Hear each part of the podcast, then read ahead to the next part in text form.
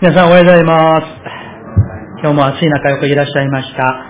では今日もメッセージをいただく前に隣の方々と挨拶しましょうか。お互いにですね。よくいらっしゃいました。おはようございます。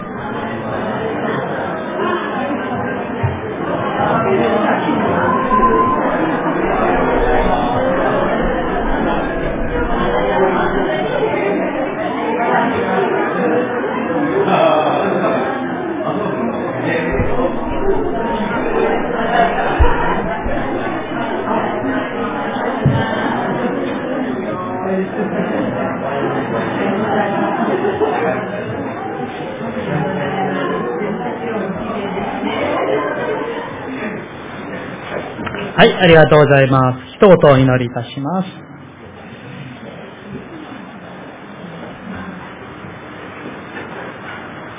私はすべてのことを福音のためにしています。それは私も福音の恵みを共に受けるものとなるためです。アーメン。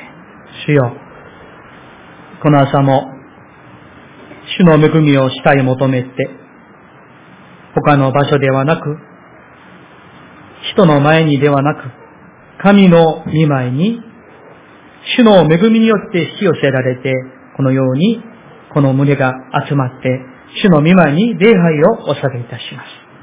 主をどうぞ、ここに集っている一人一人の上に、その魂の上に、あなたの御恵みと、また導きと、人生の指針を、また真理を悟る信仰を上から主よ豊かにお与えくださいますようにお願いをいたします。主の見舞いに人間の声を聞くのではなく、神の御声を聞き、心を低きし、砕かれた、悔いた心を持って、主の御言葉を主よ教えていただきたいと願っている、この群れの上に主をどうぞあなたのお言葉をお与えくださいますようにお願いをいたします。すべてを主の御手に委ねます。主をどうぞお助けください。聖霊様、働いてくださいますように。イエス様の皆によってお祈りいたします。アーメン。はい、感謝します。今日は、えー、コリントピテの手紙のメッセージが続いていますけれども、福音の真髄を豊かに味わう信仰という題にして、共に恵みをお受けしたいと思います。えー、私がですね、2007年12月に神様の恵みによって、イスラエル、まあ、エジプト、イスラエル、ヨルダンの聖地巡礼に行った時に、えー、今はヨルダンですね、ヨルダン川から、えー、つまりイスラエルの東の方ですね、そして近いと近いところに、アルノンという、まあ、深い大きい谷があるんですけれども、こういうところに、あの、行ったことがあります。えー、まあ、向こうでは、このイスラエル、ヨルダンのグランドキャニオンとかも、あの、言われていますけれども、その、えー、だから皆さんが見られて、左の方にずっといたら、視界の、こう、入り口の方に、あのね、着くわけなんですけれども、あれが実は川ねんだ、川なんです。うん。でも、水がほとんどないんですよね。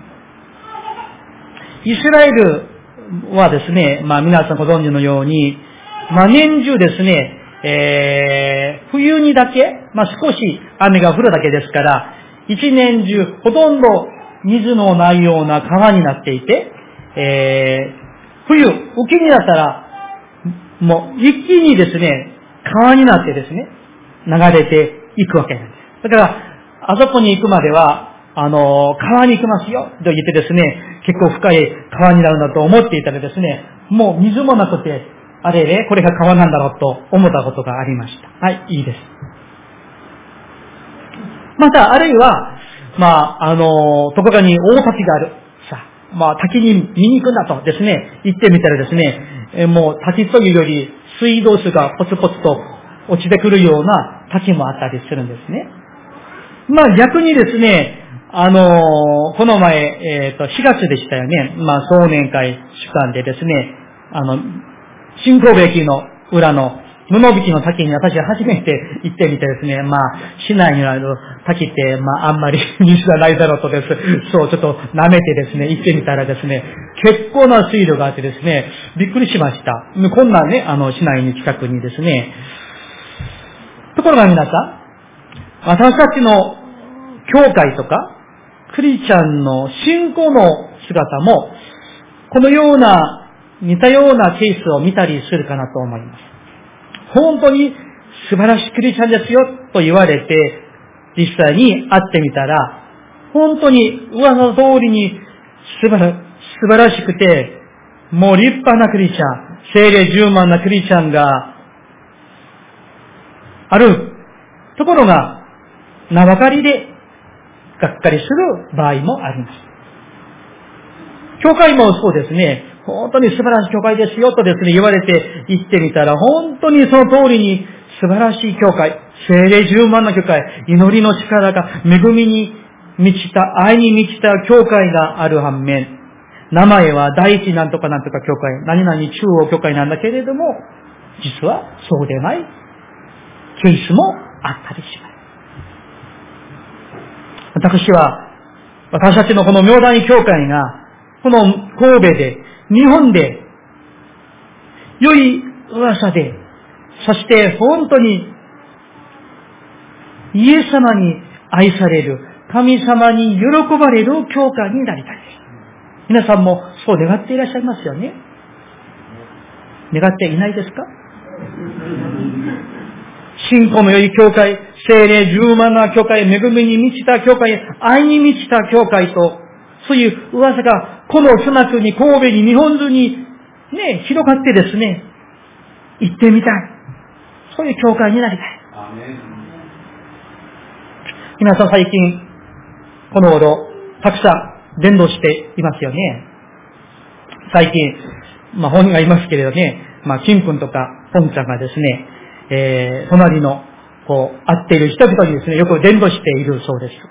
まあ、プールであったおばたとか、ワンちゃんを散歩している、ね、あの、夫人とか、まあ、あの通りかかっている学者たちとか、ね、本ちゃんもその、隣にいる留学生をですね、よく、こう、ね、あの、手伝って、一生懸命伝道しているそうです。本当に感謝のことです。まあ、金庫の言うのはですね、教会の話をよく、よくよくするらしいです。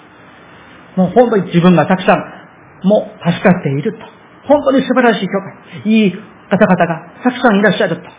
ぜひ来てみてくださいと。そういうようにですね、伝道していらっしゃる。まあ、他の方々もですね、もう、あの、友人の方々を人会に連れてきたり、まあ、信仰相談にしてですね、一生懸命にですね、普段ですね、良い関係を持ちながら、一生懸命伝道している方々が、教会に大勢いらっしゃることは、本当に感謝で嬉しいとことであります。私たちには、とっても素晴らしい伝道の模範的な人物がいます。それは、この、使徒パウロです。パウロ。今日の御言葉19節から27節まで読んでいただきましたけれども、もう皆さん、お読みになって内容はすぐ分かってきますよね。パウロ先生は、コリント教会の信徒彼らにですね、こう言っています。私は、できるだけ、何とかして、一人でも多くの人々を救うために、多くの魂をイエス様に導くために、どんな努力も、労苦も、涙も、流してきた。福音のためなら私は何でもやると、パオロ先生は語っています。このパウロ先生のそのローク、祈りを見てみましょう。そして、ぜひぜひ見習いたい。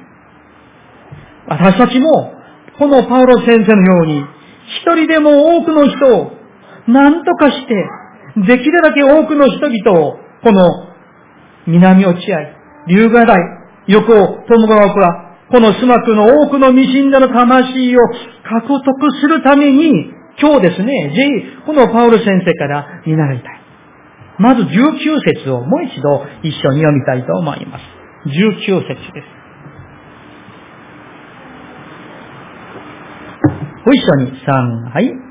私は誰に対しても自由ですが、より多くの人を獲得するために、すべての人の奴隷となりました。はい。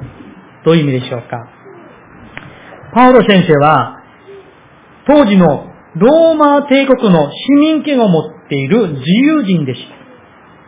ローマ市民権というのはですね、まあ当時はもう万のパスポートみたいなものなんです。どこにも行ける。何でもできる。また彼はですね、血統的にはユダヤ人でありながら、同時にローマ市民権を持っている、本当に自由な、もう法律的にも、信仰的にも自由な自由人でした。今日といえば、まあ、アメリカの市民権を持っている人のような感じかもしれません。ところが、その自由人のパウロは、実は何の制限も束縛にもされないものなんだけれども、彼は多くの魂を獲得するために、つまり多くの人々をイエス様に導くために、救いに導くために、福音を伝えるために、自分は自由人なのに奴隷になったと言います。奴隷になった。どういう意味でしょうか？もうちょっとね、一緒に考えてみたいと。それは、多くの魂を獲得するために、救うために、自由人のローマ市民のその権利を、もう、諦めた、放棄した、ということなんです。万能のパスポートをもう諦めたことなんです。着るものを着ない。楽しめるものを楽しまない。食べられるものを食べない。行けるところに行かない。贅沢に暮らせるのをそういうふうに暮らさない。奴隷のように生き、奴隷のように使えたということです。何のためでしょうか？魂の救いのために。福音を述べ伝えるためになんです。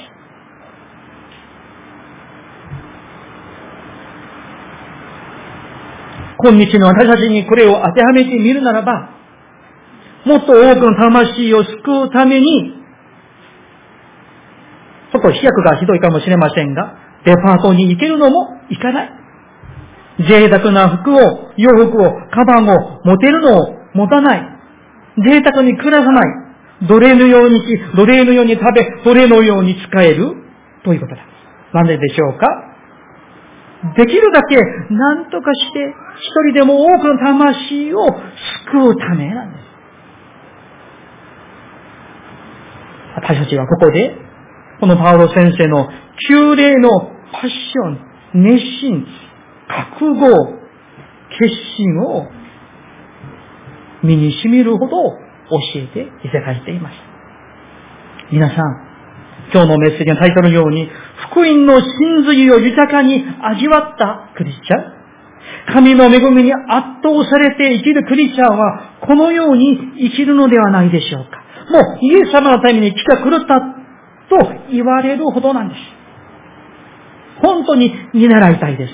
私たちもですね、このようなクリスチャンになりたいんですよ。この時代に、パウロ先生のように、福音とイエス・キリストのために人生のすべてをできますけれども、食べられますし、味わえますし、乗れますし、着れますし、だけどそれを主のために、一人でも多くの魂を救うために諦める、しない、権利を放棄する、使える奴隷になるということです。皆さん、このようなクリスチャンになってください。そうしたらですね、今まで味わえなかった福音の真髄を、福音の力を、精霊十万の恵みを、神の豊かな世界を経験できるのではないでしょうか。ところが、ここですね、もう一つの、もう一つの大事なポイントが一つあります。えー、この19節ですけれどもね、えー、新海約には、ちょっとその意味が、あのー、もう、抜けていますけれども、口語訳聖書を私はお読みしますので、聞いていてください。口語訳聖書はこのように訳しています。私は、すべての人に対して自由であるが、できるだけ多くの人を得るために、その次ですよ。自ら進んで、自ら進んで、すべての人の奴隷になったとあります。なぜかこの新科学にはですね、自ら進んでという言葉がまあ抜けていますけれども、これがポイントだと思います。パウロ先生は、自ら進んで、つまり、喜んで、すべての人の奴隷になりました。奴隷になりなさい。あなたはしなくなれませんよ。と言われたからではない。自分がやりたくて、そうなりたくて、自ら進んで奴隷になりました。皆さん、どうでしょうか？一般的なね、事柄もですね、自ら進んで何かをするってことは、本当に素晴らしいことなんです。うん。どうでしょう皆さん。ね、あの、ここに旦那さんも結構いらっしゃいますけどね、あの、お家で奥様からちょっと掃除してほしいとか、ゴミを捨ててほしいとか、あれをしてほしい、こうしてほしい、喜んで自らしていらっしゃいますよね。どうですか？今朝も私ですね、ハンナも朝忙しくてですね、あの、洗濯をちょっとかけてほしいと言われて、えー、まあ、喜んで静かにですね、かけてしました。いかがですか？自ら進んで何かをするということは、実は本当に素晴らしいことです。ところがですね、パウロ先生は、その、そのレベルじゃない。魂を救うために、奴隷のように生きる。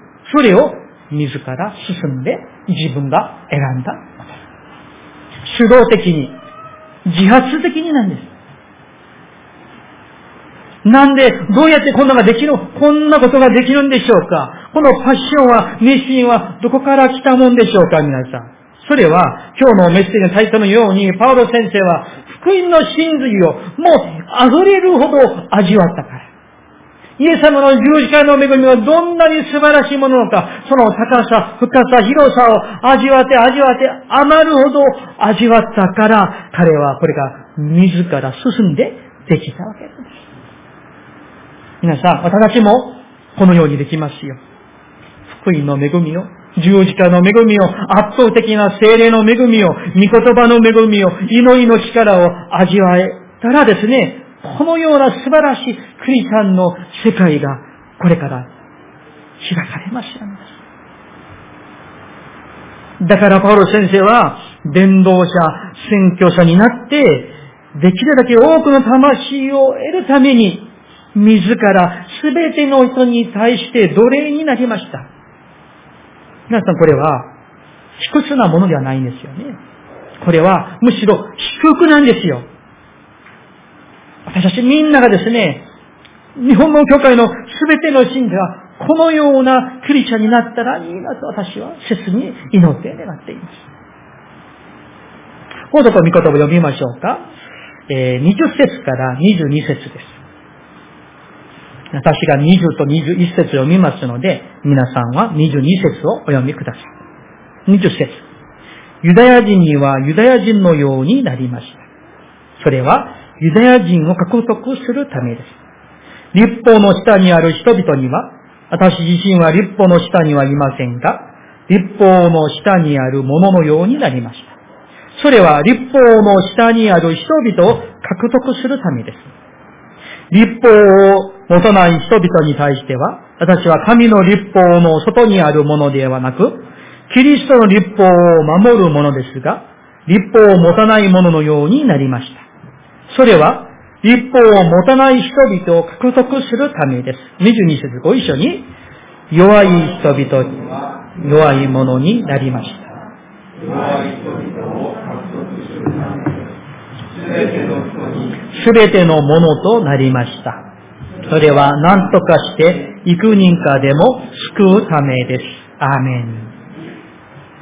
どうでしょうか？皆さん、心が熱くならないんでしょうか？パウロ先生は、ユダヤ人を得るためには、ユダヤ人と交わりを持つ。ユダヤ人のように考える。違法人を得るためには、違法人と交わりを持って、違法人のように考え、低くする。すべての人にすべてのものとなりました。これは嘘ではないです。本当のことでした。それは、それは何とかして幾人かでも救うためです。本当にですね、もう拍手をしたい。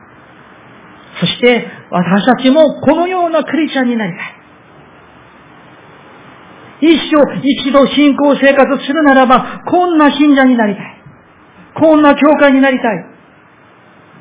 ところが皆さん、こんな信者になるためには、まず、自分自身が、溢れる神の恵みを受けなければならない。神の恵みに感激して圧倒されて十字架の恵みにもう豊かにそれを味わって、そしてこのような福音を伝える。すべての人のためにすべてのものになれる人になるんです。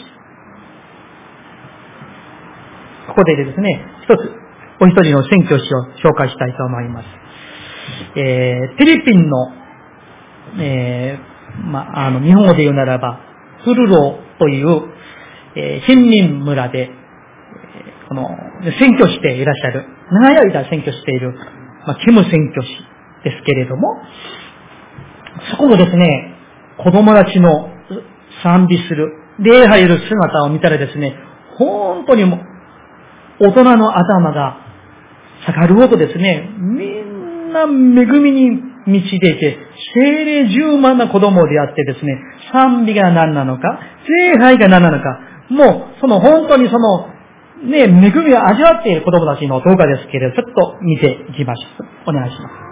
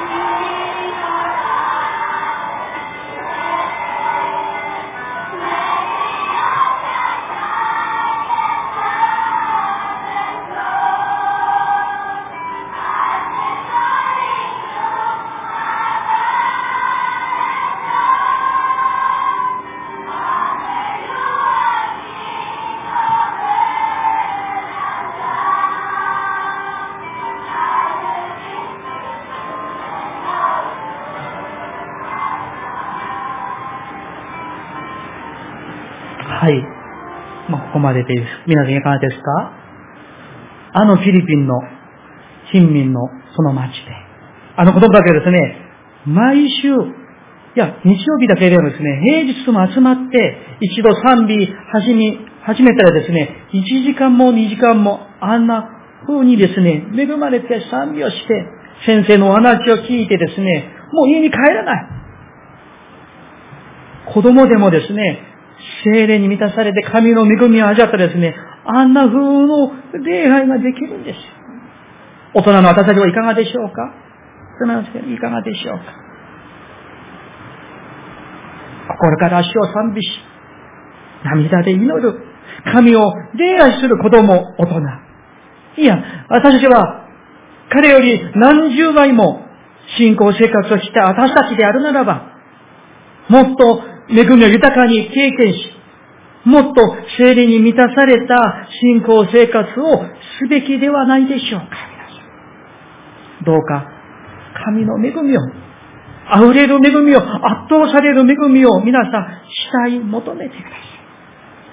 福音の真髄を豊かに味わってください。一滴、二滴ぐらいの、そういった恵みじゃなくて、大滝のように溢れる恵みを御言葉の力を、精霊十万の恵みを求めて、それを受けてください。恵みの世界がありますよ。豊かな恵みの世界があります。世界中に教会に通っている子供たちが大勢いますけれども、あのような子供がいます。今度はまたお見せしたいなと思いますけれども、アメリカでブラジルですね、子供が、うちの子孫ぐらいの子供がですね、メッセージをして、祈りをしてですね、もう大人にしてですね、もう御言葉を宣言する。素晴らしいことが実は世界中に起きている。どうか皆さん、そのためには、まず、御言葉と祈りに専念してください。5分、10分祈って満足するレベルじゃなくって、1時間、2時間、3時間も祈れるクリスチャンになっていただきたい。あるいは、イエス様のように決心して、もう40日間でも決心して祈ってみたらいかがでしょうか。時には断食の祈りをしてみてください。断食の祈りは全ての鎖を断ち切る天の力があります。一生懸命に集まってください。そこで神様に出会ってください。精霊十万の恵みを受けてください。他にはあります。他にはない。それから今日の御言葉の後半を見ますと、パウロ先生は24節から、競技場で走る人、闘技をする人とか、決勝点とか、検討とか、まあ、えー、今、オリンピックがね、始まっていますけれども、その古代のオリンピック、コリントとかアテネは実際にね、オリンピックやっていましたから、みんな競技のイメージはみんなこう、身近なイメージなんですね。ところがですね、えー、24節を見たら、私たち読みますね。競技場で走る人たちは、皆走っても賞を受けるのはただ一人だということを知っているでしょう。ですから、あなた方も賞を受けられるように走りなさいと言います。さあ、ここで賞を受けるということは、どういう意味でしょうか？救われたのに、まだ天国に、あれこの地上に、あんとかの階級がある、等級があるんでしょうか？そういう意味ではない。ここでの章というのはですね、すでに救われた私たちが、その救いじゃなくって、救われた信者がこの地上で味わえる神様の豊かな恵み、精霊十万の恵み、福音の力を意味します。だから皆さん、一生一度信仰生活をするに、だったら、豊かな恵み、福音の真髄を、福音の力を、精霊十万の恵みを豊かに味わいなさいということなんです。これが信仰生活ですよと、使徒パウルは私たちに叫んでいるんです、皆さん。今、オリンピック始まっています。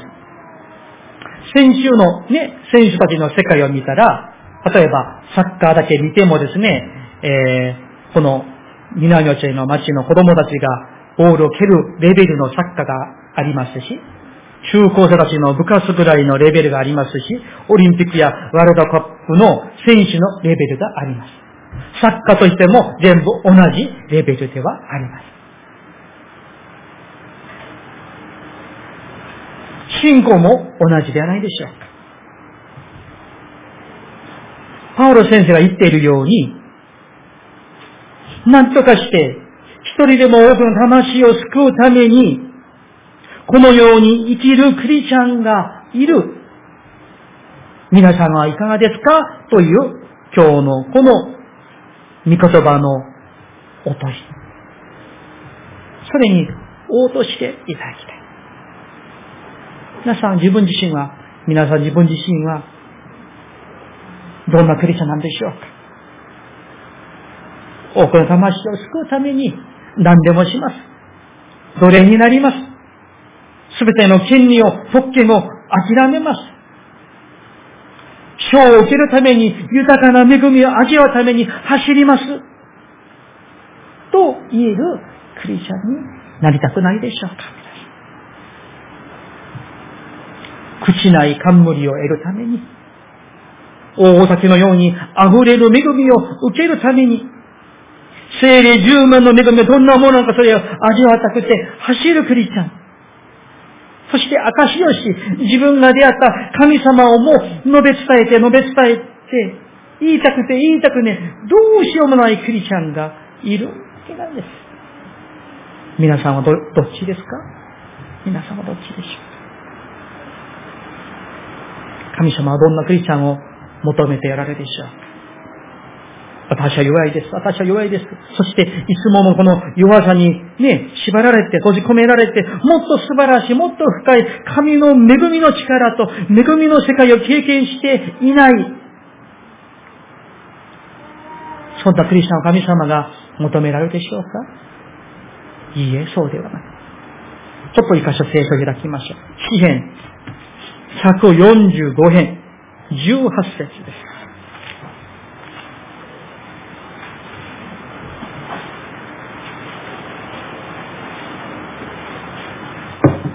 詩編145編18節旧約聖書1052ページです。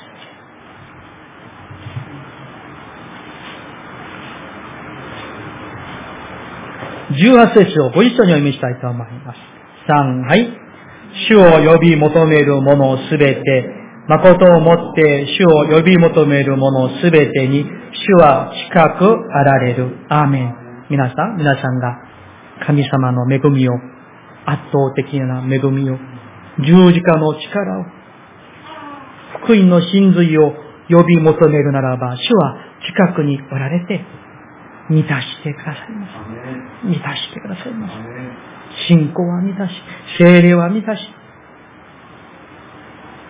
皆さん、心を尽くして、誠をもって神の恵みを求めていらっしゃいますか？誠をもって心を尽くして精霊の満たしを求めていますか？心から、心から、心から福音の力を求めていますか？求めてください。求めてください。神様は求めるものにすべて主は近くおられて満たしてくださいます。どうか、私たち一人一人が、皆さん、すべての方々が、妙谷教会のみんなが、このパウロ先生のように、福音の恵みを、神の恵みを豊かに味わって、そしてキリストを述べ伝えるクリスチャン。どこにいてもそこでキリストの香りを香ばしく話すクリスチャンになりたい。その時に神の国がこの地に来ました。お祈りしましょう。